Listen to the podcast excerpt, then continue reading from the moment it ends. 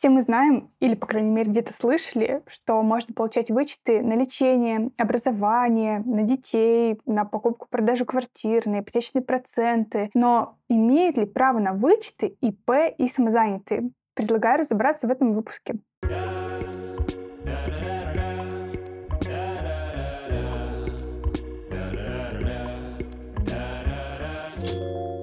Короткая теория.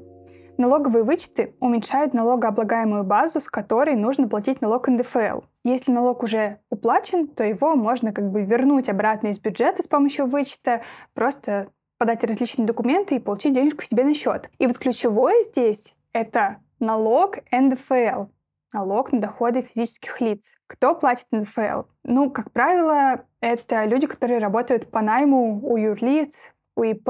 Конечно, бывают и другие случаи, когда мы с вами, как физлица, платим этот налог, ну, например, там при продаже квартиры, не знаю, какие-то внезапные доходы, может, мы получили статус индивидуального предпринимателя или самозанятого, у нас нет. И вот э, в этом случае у нас появляется обязанность платить этот налог на доходы. Подоходным налогом его еще называют. Вот и получается, что уменьшить или вернуть нам можно только этот подоходный налог. А ИП, на УСН или на патенте, или на НПД, или просто самозанятые, они этот налог в рамках своей деятельности не платят. Они как раз выбрали другие режимы, на которых ставка налога пониже, чтобы как раз не платить этот большой дурацкий налог. Ну вот и получается, что право на вычеты если они работают только как предприниматели, у них нет, потому что им просто-напросто нечего уменьшать и нечего возвращать. И тут бы, на самом деле, закончить это видео, но все-таки ситуации бывают разные, и о них я тоже хочу порассуждать. Во-первых, бывает так, что предпринимательская деятельность — это не основная деятельность человека, и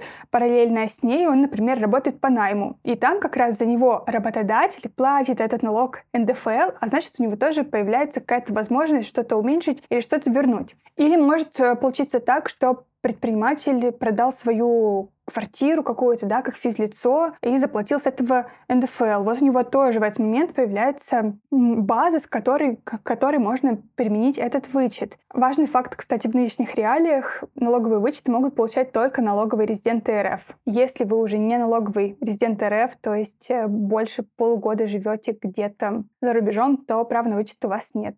Просто, просто к слову пришлось.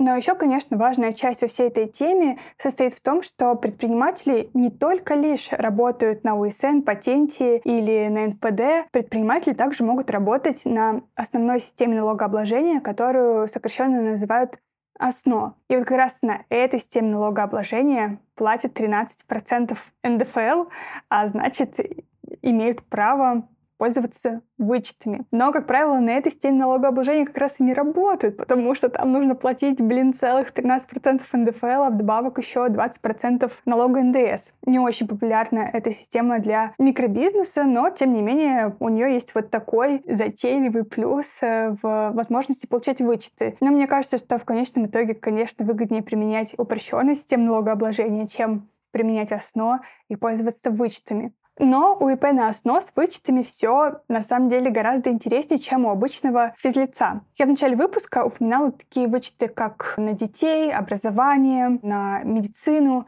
И вот эти вычеты, они называются социальными вычетами. Вычеты, которые связаны с покупкой там недвижимости да, или ипотекой, это имущественные вычеты. А еще существуют профессиональные вычеты. И эти вычеты как раз э, для ИП, ну, там они еще для нотариусов, еще для некоторых э, видов занятости, так сказать. И вот смысл профессиональных налоговых вычетов как раз в том, чтобы ИП на основу могли при расчете налога учитывать свои расходы от их как бы, профессиональной деятельности. То есть они не просто берут 13% со всех своих доходов, они могут уменьшить налогооблагаемую базу на какие-то релевантные расходы. Ну, то есть это очень похоже э, на то, как считается налог на УСН доходы минус расходы, только на УСН это просто называется расходами, а на основе это называется профессиональными налоговыми вычетами. То есть доходы уменьшаются на профессиональный налоговый вычет и рассчитывается уже непосредственно сам налог. Просто разные термины, а суть на самом деле одна. Вот так.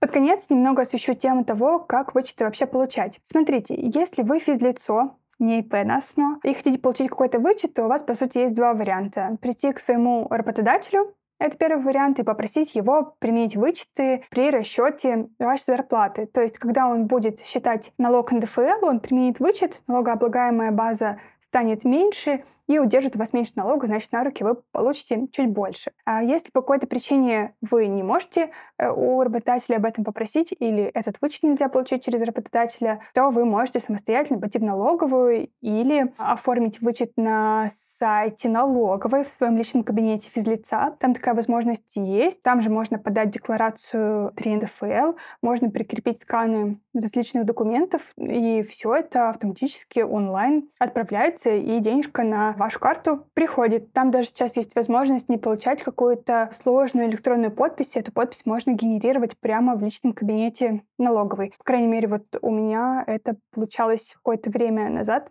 Если не права, поправьте меня в комментариях. Ну, а если вы ИП на ОСНО, то там все, опять же, работает как у предпринимателей на УСН. Вы просто заполняете декларацию 3 НДФЛ, в которой вы пишете, что доходов у вас столько-то, а расходов у вас столько-то. То есть вот эти расходы, опять же, как я говорила, это и есть налоговые вычеты, ну и вы просто заплатите по итогу меньше налогом.